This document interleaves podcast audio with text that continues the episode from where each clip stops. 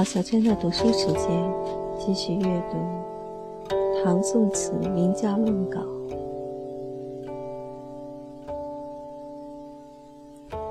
论冯延四词。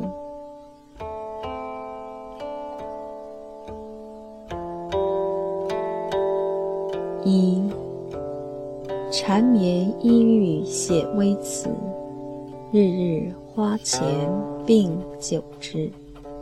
多少闲愁抛不得，阳春一集耐人思。冯延巳正中词缠绵盘郁，意境深厚，尤以《却他之》十四首最为脍炙人口。冯虚《阳春集序》称冯延巳词俯仰身世，所怀万多，聊有其词，若简若晦。若蝶恋花案及却他之诸作，其指引，其词微，类老人思妇。积尘平子，欲以仓皇之所谓。王鹏云《半堂定稿》又和冯延巳《却他之十四首》，以为冯延巳词寓意堂皇，意兼比心。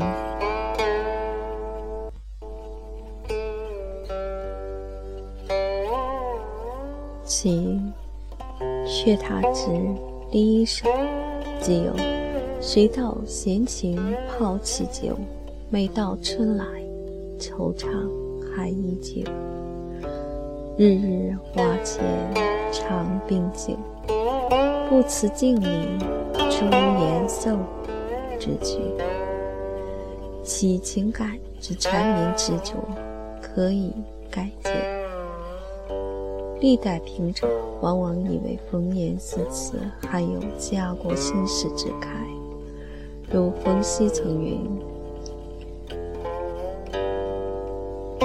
旧事难清，国事积极，中主即昧本土，问案不自强，强邻又因邻而恶逆之。”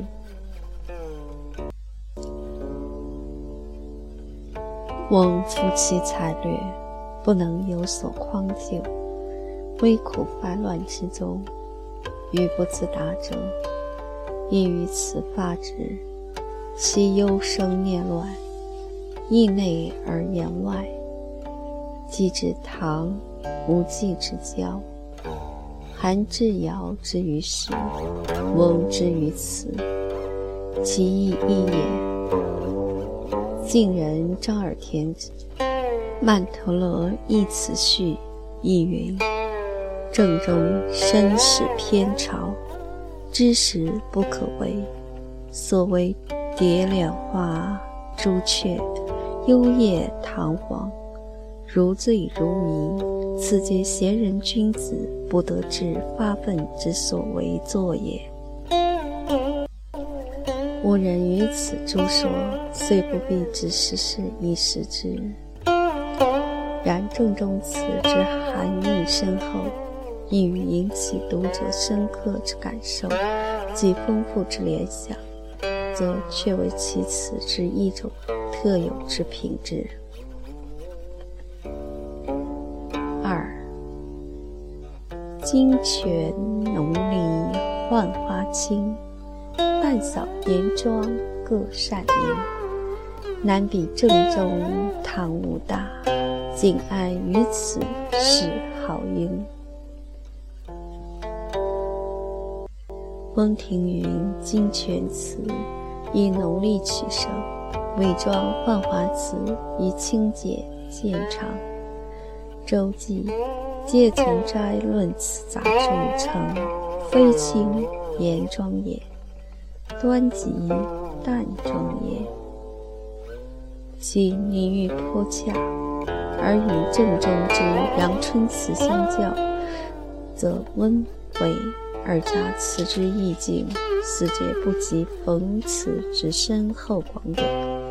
是以王国为人间词话乃云：冯正中词虽不是五代风格，而唐语特大，其言实为有见。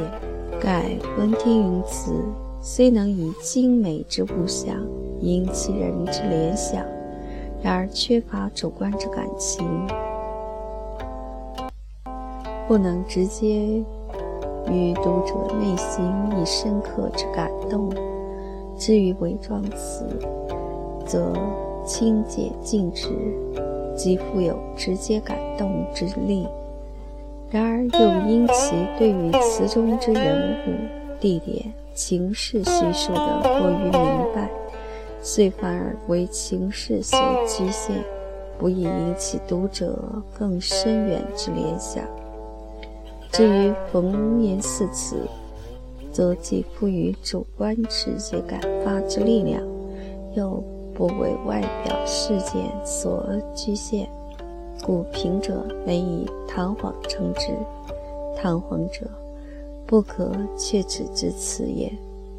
为其不可确指，故其所写者，乃但为一种感情之境界，而非一种感情之事件。此冯言四词与伪装词之一大区差别，因为词之境界在发展中之一大进展。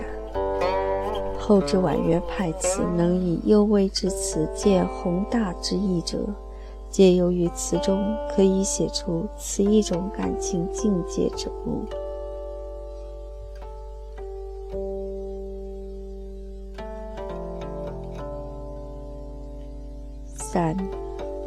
想当年向五州，仕途得失低须由。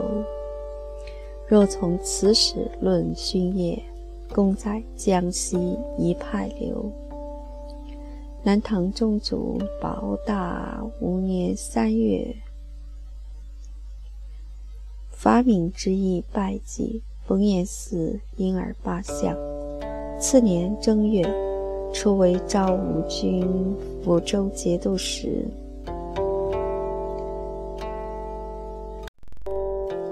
刘班中山诗话称：“燕元县游喜江南冯延巳歌词，其所自作亦不减燕巳。盖冯延巳罢相后，居福州曾有三年之久。想其所谓词，在当地必都有传唱者。”晏殊所谓词，自不免受其影响。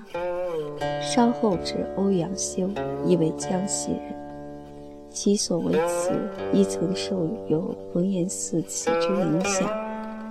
是以为北宋初期晏、欧之词为词中江西一派，而冯延巳对此一派则具有极大之影响。则冯延巳之出任抚州，就其个人之罢相而言，虽为仕途之挫折；然就其对此史之影响而言，则其公正不可没也。至于大雁与欧阳修二人，虽同受冯延巳之影响，然而其风格亦有相异之处。此点。当代以后论燕、欧词时再详述之。